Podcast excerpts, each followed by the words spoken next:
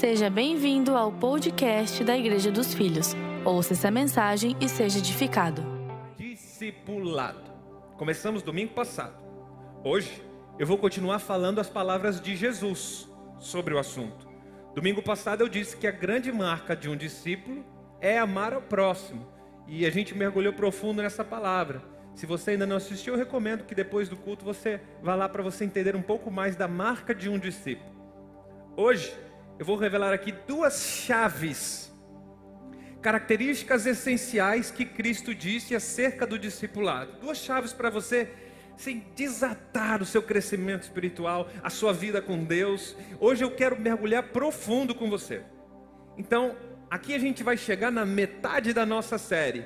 Eu estou ocupando a metade da nossa série com as palavras de Jesus Cristo sobre o assunto.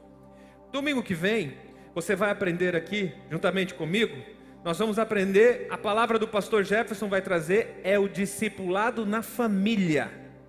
É o discipulado na família. A importância de você discipular seus filhos, a importância de você discipular e ser discipulado, cônjuge, enfim, como é que funciona isso na família? E na outra semana, daqui a duas semanas, eu fecho a série falando da vida prática. Como é e como deve ser a nossa vida prática como igreja do Senhor Jesus, aplicando todos os princípios que a gente aprendeu ao longo da série, como que nós vamos trazer isso para a nossa realidade. Essa é uma série edificante, vai marcar a nossa igreja. Eu tenho certeza que esse é o tipo de série que daqui a meses, anos e anos, vão ter pessoas voltando no link lá no YouTube para poder assistir e poder ser firmada no conhecimento. Pessoas novas que virão, vocês vão poder encaminhar para elas, discipular. Vocês que são líderes e, e compartilham aqui na nossa igreja do, da verdade do discipulado, da vivência do discipulado, vão poder encaminhar esses links para que vidas e vidas aprendam mais sobre as palavras de Jesus. Amém? Tem um livro muito clássico chamado O Discipulado. Eu sei que muita gente aqui já leu. O autor é Dietrich Bonhoeffer. É um nome difícil, mas é um teólogo muito famoso, um dos mais conhecidos do mundo. E talvez seja o livro mais famoso chamado O Discipulado que ele escreveu. Ele diz que discipulado é uma forma simples de dizer que você é comprometido com Cristo Jesus. Então, quando nós paramos para pregar sobre discipulado, nós estamos falando e ensinando sobre o comprometimento, o nível de comprometimento que você tem com Cristo Jesus. E eu tenho certeza que você quer crescer no relacionamento com Jesus, você quer crescer na sua fé, você quer desenvolver, você quer chegar cada vez mais perto, cada vez mais parecido, imagem e semelhança do Criador, assim como eu. Então vamos mergulhar na palavra, sem mais. Evangelho de João, capítulo 8, a partir do verso 31, diz assim. Se vocês permanecerem firmes na minha palavra, verdadeiramente serão os meus discípulos, e conhecereis a verdade, e a verdade vos libertará. É um texto de fato muito conhecido, mas as pessoas às vezes se atêm apenas ao verso 32. Eu estava conversando essa semana num tempo de discipulado com um rapaz maravilhoso que está aqui, mas não vou revelar a identidade dele, só para preservá-lo. a gente estava conversando e ele falou, ele conversou isso comigo, algo que eu também já pensava. As pessoas gostam de falar muito sobre o versículo 32. Virou até slogan de campanha do nosso presidente, né? Você lembra dessa? Como se a verdade fosse vendida. Como se, ah, basta apenas você comprar a minha verdade e você recebe libertação. As pessoas esquecem que o verso 32, ele começa com uma condicional. Ele está ligado inteiramente ao verso 31. Observe de novo, coloca para mim o 31. Ele começa com a condicional se. Se vocês permanecerem firmes na minha palavra. A consequência de permanecer firme na palavra é ter um verdadeiro discipulado. Ele diz: verdadeiramente serão os meus discípulos. E aí a consequência disso é conhecer a verdade. Percebeu? Conhecer a verdade e o processo de libertação só começa se, em primeiro lugar, você permaneceu firme na palavra e se tornou um discípulo verdadeiro de Jesus. Olha que interessante. Eu sei que a grande parte do sistema religioso confunde libertação com expulsão de demônios, por exemplo. Ah, expulsou um demônio, repeliu algo, a pessoa foi liberta. Nada disso, irmão. Na realidade, o processo de libertação está começando ali. Quando Jesus expulsava o demônio de alguém, o processo de libertação estava começando ali. Ele não era o final, era o início.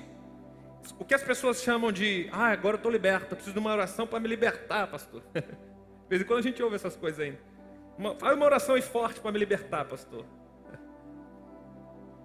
Nós estamos aprendendo pela Bíblia, palavras de Cristo, que o caminho para a libertação começa com permanecer firme na palavra de Jesus.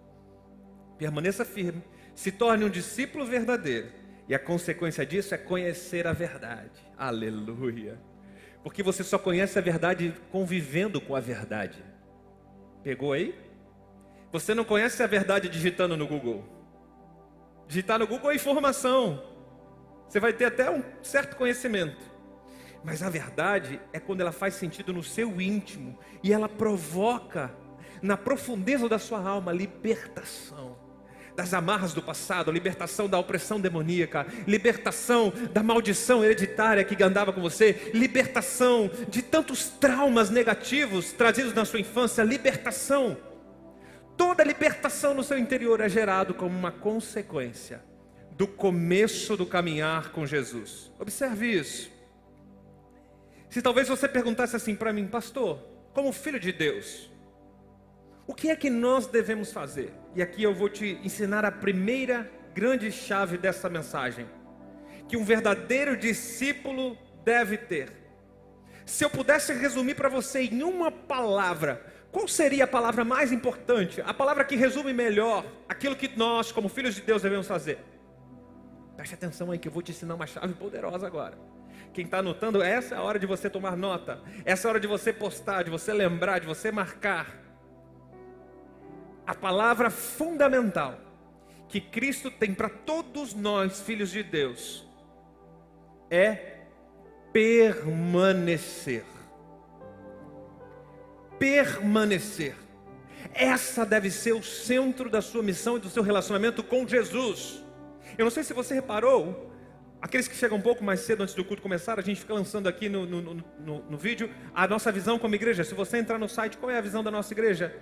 E está escrito lá na primeira frase: é criar pessoas que permanecem comprometidas com Cristo Jesus.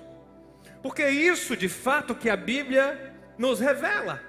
Jesus disse: se vocês permanecerem em mim, se as minhas palavras permanecerem em vocês, o Evangelho se resume no que diz respeito à nossa parte, a permanecer. No que diz respeito à nossa parte como filho, permaneça. Ouça o que eu vou te ensinar agora.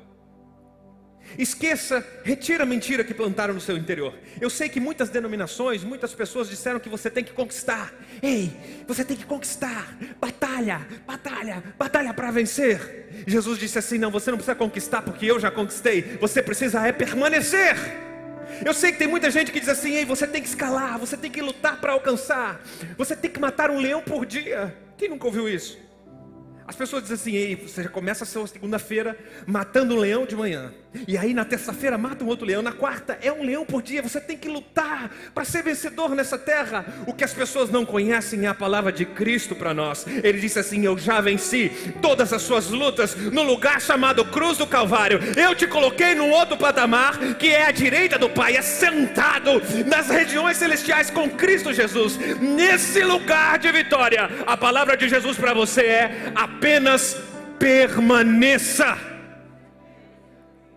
Não desça desse lugar para nada.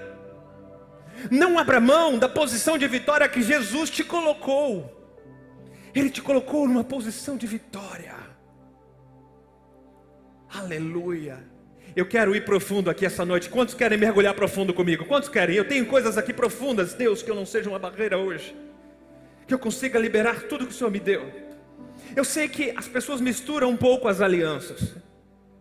E com essa mistura, é uma mistura muito perigosa porque você pode cair no ciclo do esforço próprio. E quando você cai no ciclo de muito esforço, você ora assim para Deus: Deus, você está vendo como eu estou me esforçando, né?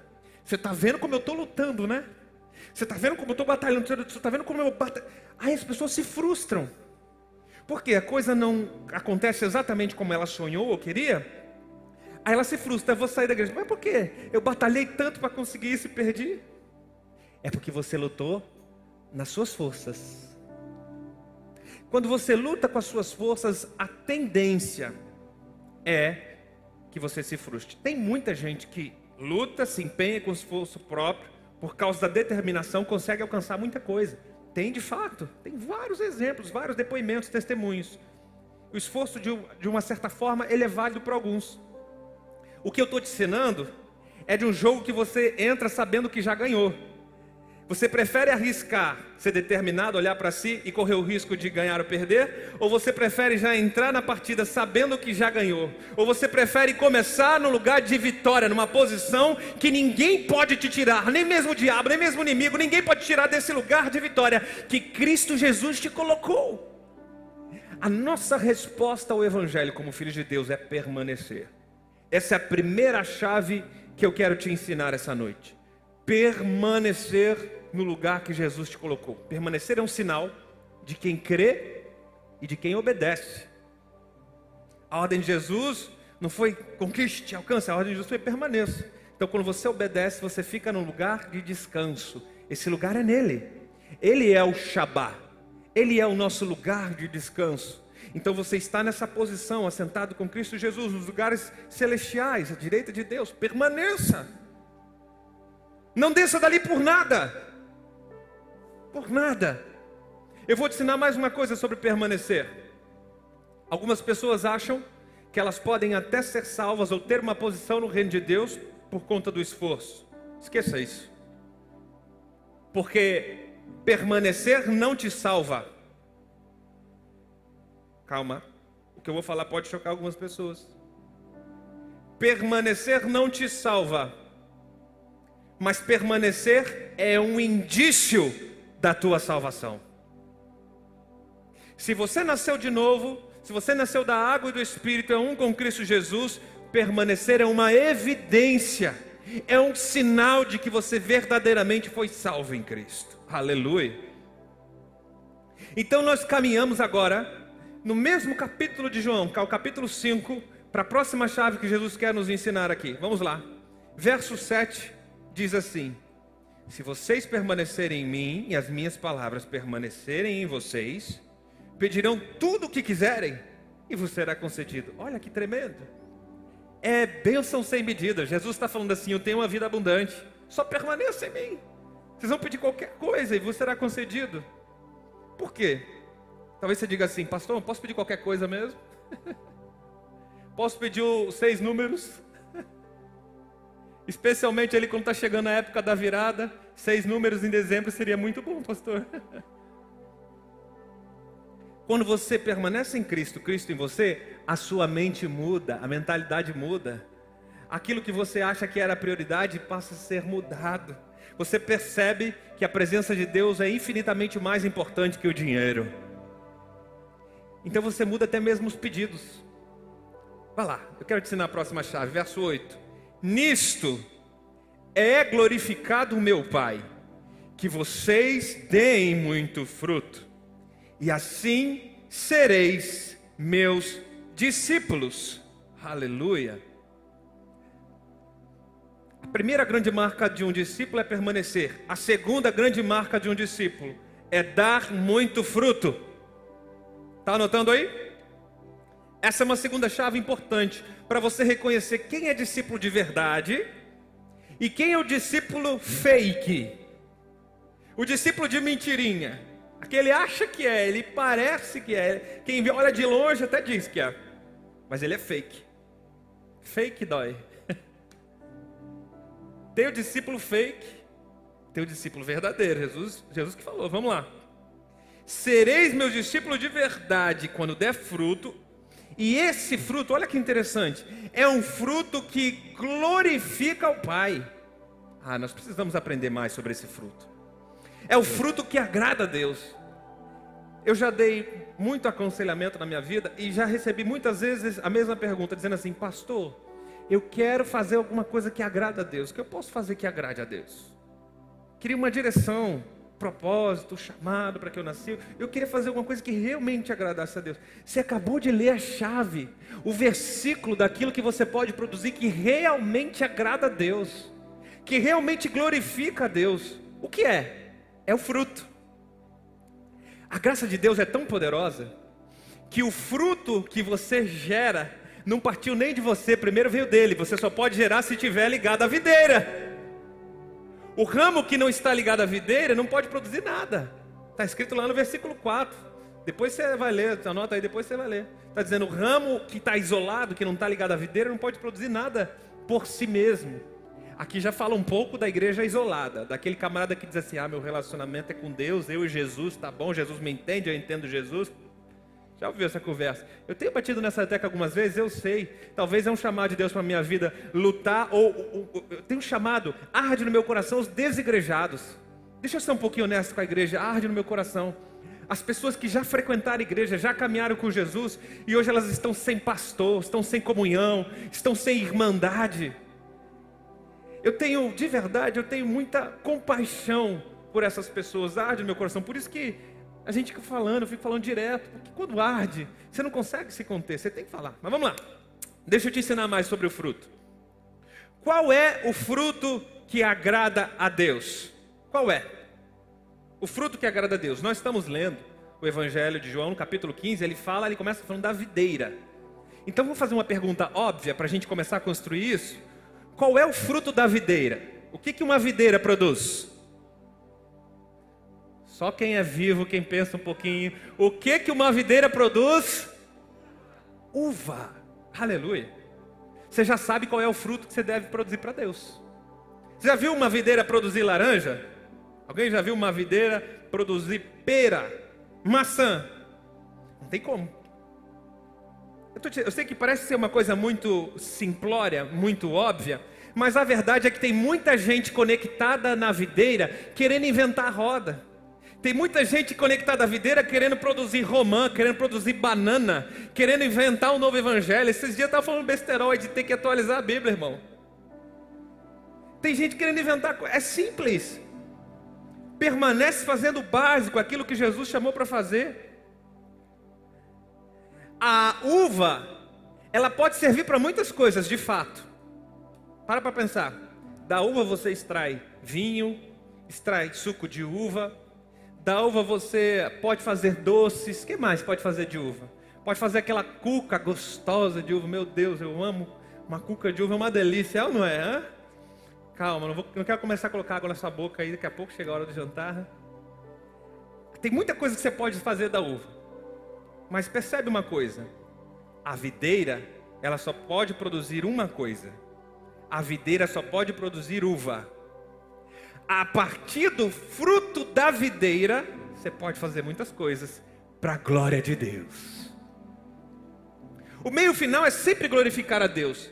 E é interessante notar como nós, discípulos verdadeiros, comprometidos com Cristo, precisamos, precisamos nos ater a essa palavra. Por quê? Se tem uma coisa que Deus não gosta, pega aí, irmão. Eu vou falar. Eu, eu, eu, algumas coisas eu tenho que segurar, mas tem certas coisas que eu preciso liberar. Se tem uma coisa que Deus não gosta, é do cidadão improdutivo. Está pendurado na videira, mas dele não sai fruto nenhum. Isso é tão ruim para Deus, é tão ruim que você vai lembrar comigo. Qual foi a única coisa que Jesus amaldiçoou enquanto ele estava aqui na terra? A única coisa que ele amaldiçoou, ele não amaldiçoou os fariseus que ficavam xingando ele, ele não amaldiçoou os rapazes que ficavam criticando ele, os saduceus, ele não amaldiçoou aqueles que queriam prender, ele não amaldiçoou quem prendeu João Batista, mas ele amaldiçoou uma árvore infrutífera. Se tem uma coisa que Deus não gosta, é daquele que não produz fruto. Parece pesado isso. Eu não quero deixar essa reunião pesada. Eu tenho palavra de graça para o nosso coração. Mas a verdade é, se você está ligado na videira e não produz fruto, o primeiro versículo do, de João 15 diz que vem o agricultor, que é o pai, o dono da lavoura, e ele corta, lança fora. Ele corta. o, o galho, o ramo que está ali conectado e não dá fruto, ele corta fora.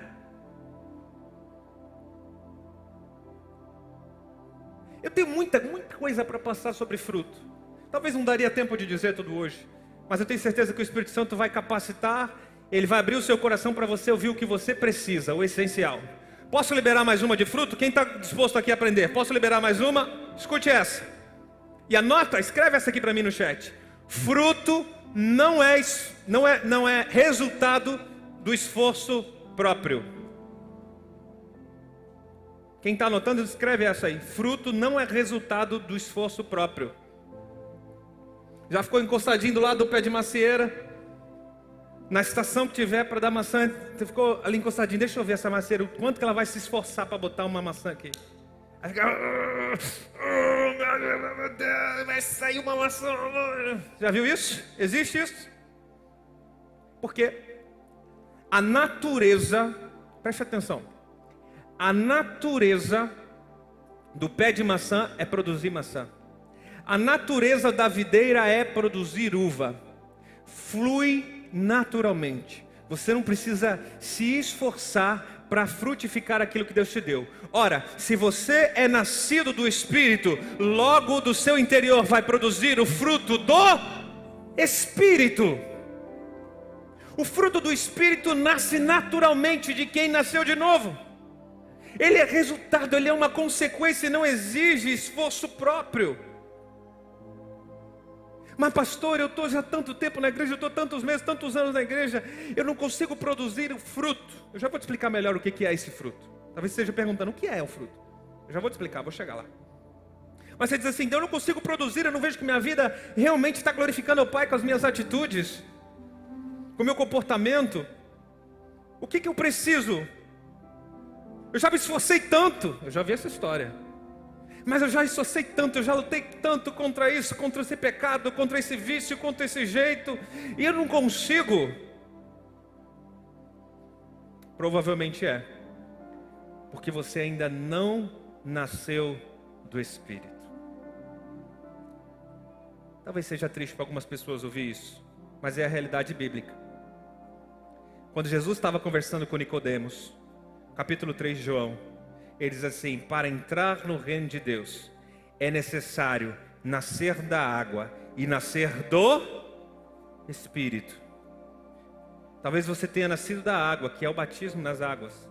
Você começou a sua caminhada com Deus. Mas será mesmo que você já nasceu do Espírito? Eu não estou falando de dons espirituais, que é outra coisa. Estou falando do novo nascimento genuíno. A consequência natural de quem nasceu do Espírito é produzir o fruto do Espírito, que é para a glória de Deus. Para a glória de Deus. Eu sei que você veio aqui, você deu já sete glória a Deus, quinze aleluia. Você diz assim: ah, hoje eu glorifiquei a Deus. É bom glorificar a Deus com as suas palavras, mas a forma como Deus sente glorificado e honrado é quando você gera fruto. Pegou essa aí no seu coração? Dizer é importante, especialmente para você, porque na sua boca existe poder de vida e morte. Quando você diz, você está ligando com coisas aqui espirituais. Dizer é importante para você e para o mundo espiritual, para os anjos, demônios. Você vai ligando coisa, vai ativando coisa no plano espiritual. Porém, Deus se sente glorificado e honrado por você quando Ele vê o fruto. Você leu comigo o texto. Volta aqui no versículo 8, rapidinho. Você leu comigo o texto no versículo 8. Nisto é glorificado o meu Pai. Dois pontos. Essa é a hora que a pontuação prega para gente. De que jeito que o meu Pai é glorificado? Quando vocês derem muito fruto. Quando vocês forem de fato verdadeiros discípulos. Essa é a forma de agradar a Deus, essa é a forma de glorificar, de, de glorificar o coração de Deus o discipulado verdadeiro, não fake, não o falso, não o pseudo discipulado. Pastor, existe isso na igreja? Existe, irmão, mais do que você imagina. Na igreja de Jesus tem muito filho fariseu, legalista, orgulhoso. mais preocupado com seus próprios interesses. Na igreja, estou falando da igreja de Jesus, da igreja em todo o planeta e na nossa também, na nossa família de fé também. Infelizmente, tem muita gente preocupada apenas com seu ego, com seu bigo e foi gerada no nosso meio, mas não nasceu de novo. É hipócrita, é fariseu, saduceu, mistura aliança, mistura tudo. No nosso meio tem muita gente assim ainda, infelizmente. 1 João 2,19. Eles saíram do nosso meio, mas na realidade não eram dos nossos. Pois se fossem dos nossos, teriam permanecido conosco. Ao permanecer aí. O fato de terem saído mostra que nenhum deles era dos nossos. Discipulado fake. É duro falar isso, irmão. Eu não quero parecer, diante de Deus, coloque amor agora nas minhas palavras. Eu não estou pregando isso aqui por causa de uma pessoa. Eu não estou pregando isso aqui por causa do que aconteceu algum dia, semana passada, mês. Eu não estou pregando isso aqui como uma reação a um determinado fato ou alguém. Esqueça, por favor. Eu estou usando o versículo bíblico para endossar o princípio do verdadeiro discipulado. Na igreja de Jesus, em toda a terra, em todo o planeta. E é óbvio que diretamente afeta cada uma das localidades, cada um dos endereços, cada uma das denominações. É óbvio que dentro de cada, de cada localidade tem a realidade prática da coisa. Então, de verdade, eu não, eu não preciso falar isso aqui para ninguém. Eu estou apenas pregando o que é verdadeiro discipulado e a consequência do falso. A consequência do falso é que uma hora ele vai sair. Ou pior, que tem um indivíduo que não sai, ele fica dentro, mas fica, ele, fica, ele não concorda com nada. Já viu um indivíduo que está dentro, mas ele diz, é, mas não é, não é bem assim. Ah, mas esse louvor tá ruim. Ah, mas esse Ah, mas esse líder. Ah, mas esse facilitador. Ah, mas isso aí. Ah, mas, ah, mas, tá sempre criticando. Parece que nunca tá bom. Parece que nada tá bom. Então é aquele que tá. Esse é pior ainda do que aquele que tá mais muito, porque ele fica dentro e fica ruim para ele, fica ruim para as pessoas que estão em volta, fica ruim para todo mundo. E ainda tem gente que fica dentro e às vezes quer distorcer a palavra da verdade, quer misturar nova aliança com velha aliança quer causar confusão. Isso não é uma novidade. Nós não somos premiados. Vamos lá, Atos dos Apóstolos, capítulo 20, verso 30 diz assim: E dentre vocês mesmos se levantarão homens que o quê? Torcerão a verdade, a fim do quê? De atrair discípulos para si. Meu Deus. Lembra que o assunto é discípulo, discipulado. Como diferenciar o verdadeiro do falso? Vou te ensinar uma coisa aqui. A pessoa está atraindo o discípulo para Jesus ou está atraindo o discípulo para ela mesma? Essa era hora de ter bem alto um fala de. Brincadeira, melhor não falar. Eu não quero coagir ninguém, nem constranger, eu só quero ensinar. Amém? Quantos aqui estão aprendendo hoje com a palavra de Cristo? Aprendendo, aprendendo. Eu estou aqui para ensinar. Uma das formas de você diferenciar o verdadeiro do falso discipulado é saber para quem que essa pessoa está fazendo discípulo. Para ela mesma? Ou para Deus? O verdadeiro discipulado, você revela discípulos de Cristo. Eu não tenho discípulos do Tiago. Ah, esse aqui, meu discípulo. Não, não tem meu discípulo, irmão. Discípulo de Cristo, nós temos um caminho de discipulado. Tem uma pessoa, tem pessoas que caminham comigo no discipulado, mas o discípulo, nós somos todos discípulos do Mestre. Esse é real, esse é o real valor. Outra forma de você identificar o discípulo fake. Solta aqui o mesmo versículo, versículo 30. Outra forma é quando ele distorce a verdade.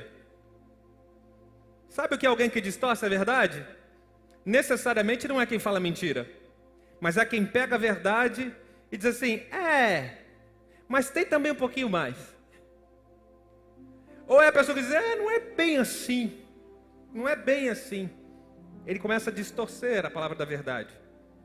Então ele mistura aliança. É quando Cristo não é suficiente. Cristo não é mais suficiente. A palavra de Cristo não é mais suficiente. Precisa de algo mais.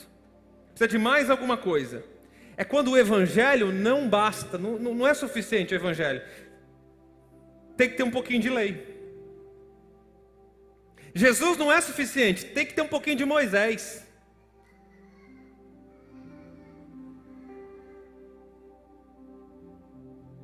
A vara e o cajado que nos consolam não é suficiente. Tem que ter duas tábuas de pedra. Que diga-se de passagem, Paulo diz que são as tábuas da morte. Mas às vezes ainda tem gente querendo misturar as coisas.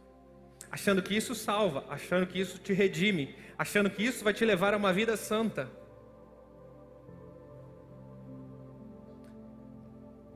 Não se trata de fazer discípulos para si, mas discípulos para Cristo. No meio da igreja existem discípulos verdadeiros e discípulos falsos.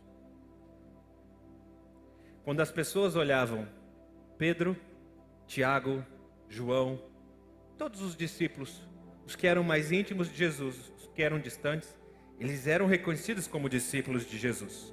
As pessoas que olhavam de fora diziam: é discípulo de Jesus. Inclusive, um cidadão chamado Judas. Ele estava lá na igreja de Jesus, dizendo: É, não é bem assim. É, mas essa, essa, essa oferta que essa mulher está entregando, será que não era melhor pegar esse dinheiro e dar aos pobres? E tem sempre, mas será que isso aí não era melhor? Ele começa sempre a querer dar opinião nas coisas, do jeito dele, da forma dele. da igreja de Jesus já tinha, você imagine na atual. É o discípulo fake. Ele está um tempo com Jesus, ele caminha com o povo. Quem olha de fora acha que é igual, pensa que é a mesma coisa, mas é bem diferente. O interior é bem diferente. É bem diferente. Todo ramo, verso 2 de João. Todo ramo que estando em mim não dá fruto, ele corta.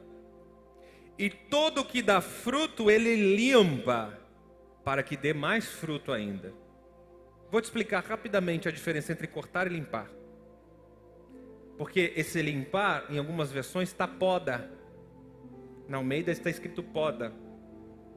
Aquele que é cortado pelo pai, que é o agricultor, eu, como pastor, não corto ninguém, irmão. Jesus não disse, o pastor da igreja deveria cortar os irmãos que não estão produzindo fruto. Ah, ah. Eu não estou preocupado com o fruto que você vai produzir ou não. Eu estou preocupado se você está ligado na raiz correta. Se você está ligado na videira andando corretamente, irmão, o fruto vai ser consequência natural. Já falei isso, já ensinei. Quem pode cortar? O dono da lavoura. Aí ele corta e lança fora. E aquele que está produzindo fruto, ele é podado, ele é limpo. E Jesus explica como é que se limpa no versículo depois, você vai lá em casa com calma. Ele é limpo pela palavra de Cristo. Então você está produzindo fruto, tem que ouvir mais palavra, porque a palavra vai te limpando cada vez mais. E conforme você vai sendo limpo, você vai produzindo mais e mais e mais e mais e mais fruto para a glória de Deus. Aleluia. Ah, se vocês permanecerem em mim, Jesus disse, e eu permanecerei em vós vocês vão pedir tudo o que vocês quiserem. E nisto o meu Pai é glorificado. Quando vocês derem muito fruto. Se puder, lança para mim de novo o verso 8. Porque eu quero te ensinar mais uma coisa. Em todo o capítulo 15, Jesus ele repete várias vezes: fruto, fruto, permanecer, fruto, fruto, permanecer. São as duas chaves do verdadeiro discipulado: permanecer e fruto. Você já entendeu? Agora você prestou atenção que nenhuma vez ele cita frutos no plural? Você parou para perceber que está, é sempre citado fruto no singular? E vou te dizer o porquê disso.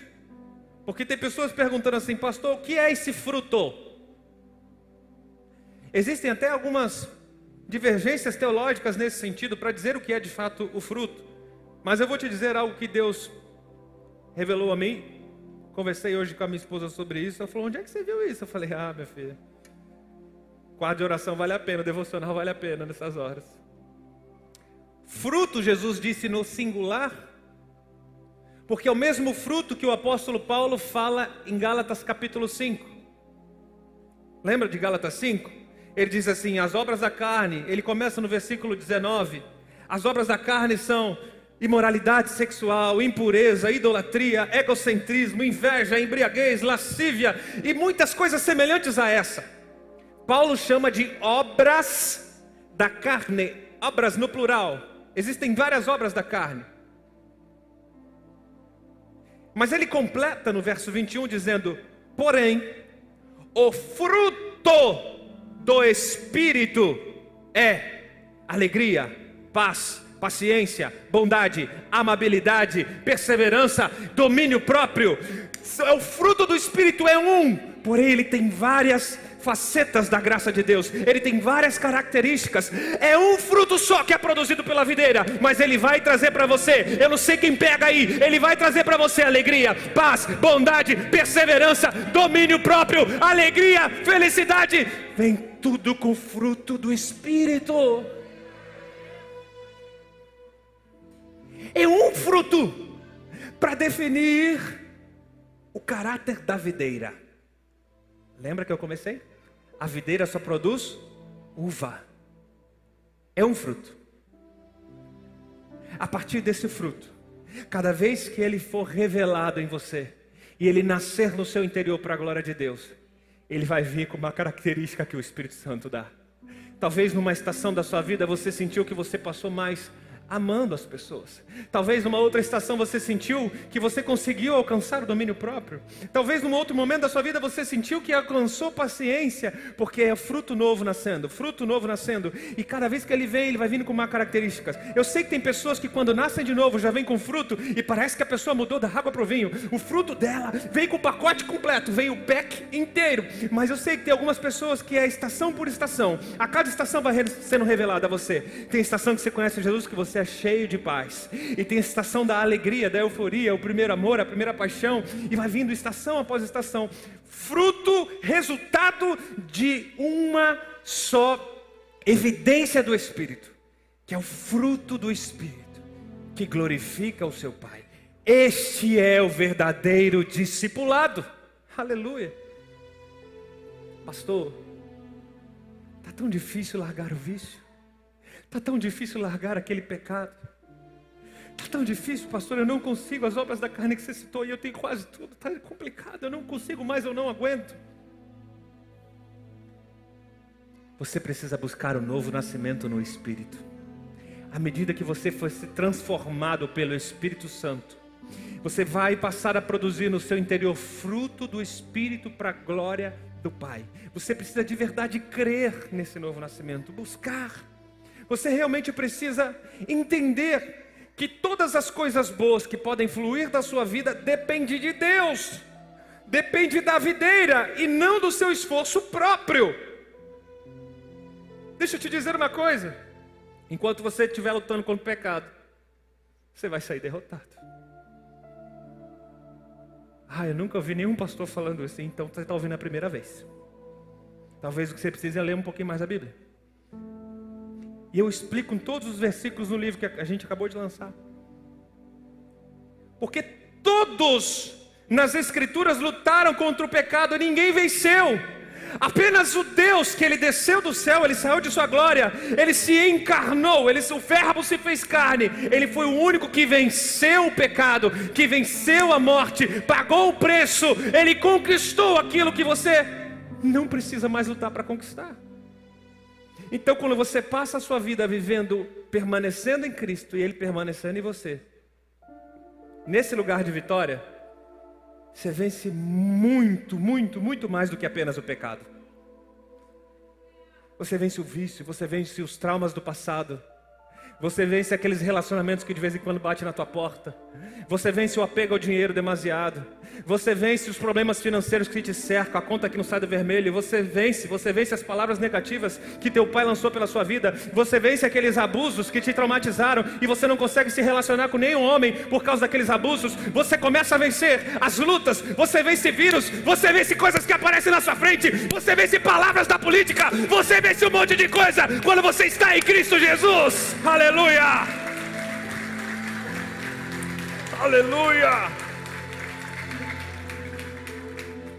Permaneça, apenas permaneça na posição de vitória que Cristo te colocou. Nós somos o ramo, os galhos.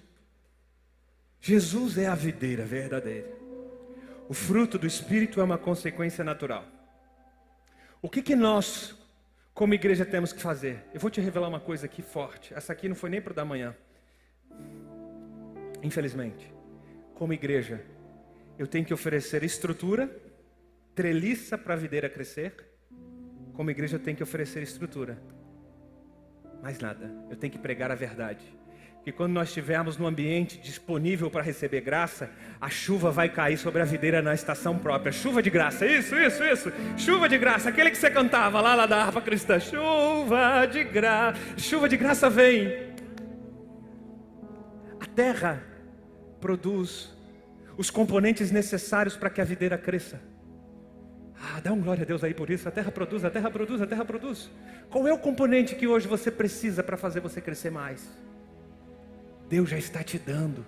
A terra que você está é abençoada, a terra que você está é santa. Meu Deus, é muito profundo o que eu estou pregando aqui, meu irmão. Você que é dizimista fiel, eu vou falar com você agora. Eu sinto no meu espírito de falar isso aqui. Você que é dizimista fiel. A palavra de Deus diz que a terra que você está é santa. A terra que você está é santa, ela é produtiva.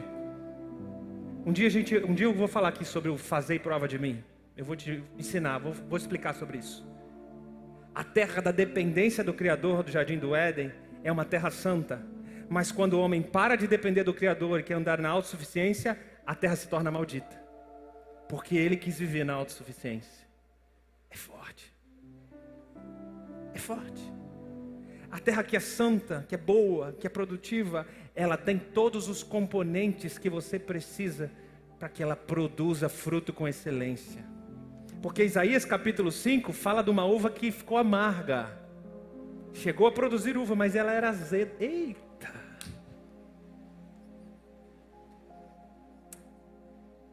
Tinha muita coisa aqui para liberar para vocês.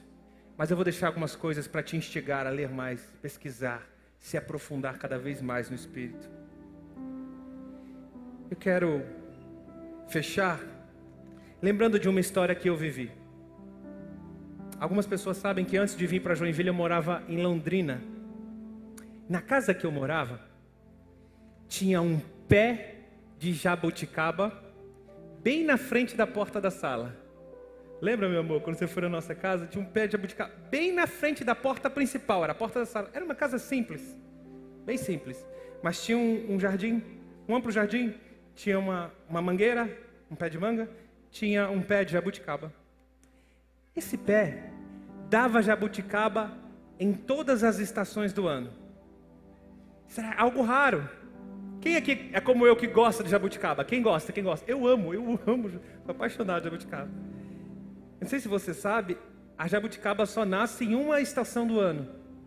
Ela tem um período. Se eu não me engano, é, é meados de outubro. Se eu não me engano, alguém pode me corrigir. Que nasce.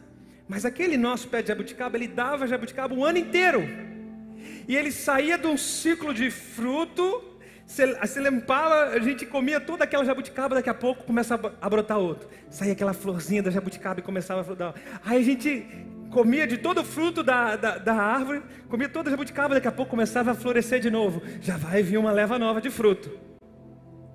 E aí, aquele acabou se tornando um ponto de encontro. De todas as pessoas que iam na nossa casa, a grande maioria parava na frente do pé e ficava, pois é, falava com a minha mãe, pois é, dona Mônica, como é que é esse negócio? E ficava ali conversando. Aí meus amigos iam lá conversar com, pois é, e como é que é isso? Aí ia no pé, ficava conversando. As pessoas eram atraídas a ficar num pé que dava fruto.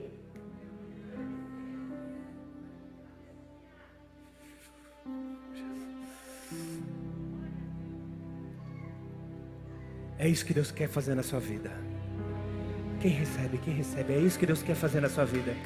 É isso que Deus quer fazer na sua vida. É isso, é isso, é isso, é isso. É isso.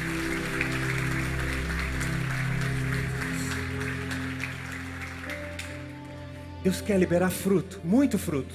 Não apenas um, não apenas de vez em quando, não apenas em uma estação do ano. Ele quer liberar muito fruto, muito fruto. Sai uma leva, arrancou, vai vir outra leva, vai vir outras pessoas. Saiu, tirou, ah, experimentou do fruto, vai vir mais pessoas, mais pessoas. Você vai dar muito, muito, muito fruto. Não para a sua glória, mas para a glória do Pai. O Pai vai ser glorificado na sua vida. Então você vai ver pessoas que vão vir ao seu encontro e dizer: Uau, você tem alguma coisa diferente? Eu não sei explicar direito, mas você carrega algo diferente. Parece que eu quero te conhecer mais. Será que a gente pode tomar um cafezinho? Será que a gente pode passar um tempo junto? Será que você pode me explicar o que, é esse brilho nos seus olhos? Por que, que as suas palavras são tão doces? Parece uma boa jabuticaba. Por que, que é tão doce? Por que, que da sua vida só flui alegria, só flui amor, só flui bondade, só flui paciência, só flui domínio próprio? Tem alguém recebendo essa palavra? Por que, que da sua vida só flui paz, só produz perseverança? Por que, que da sua vida só produz coisas boas? Porque você está ligado na videira verdadeira. Você está no ambiente de graça. Chega de tentar com esforço próprio, lutando contra o velho Adão e passa a viver a sua vida baseado no novo Adão. Ligado na vida. Fique ligado conosco. Em breve teremos mais conteúdos para abençoar a sua vida.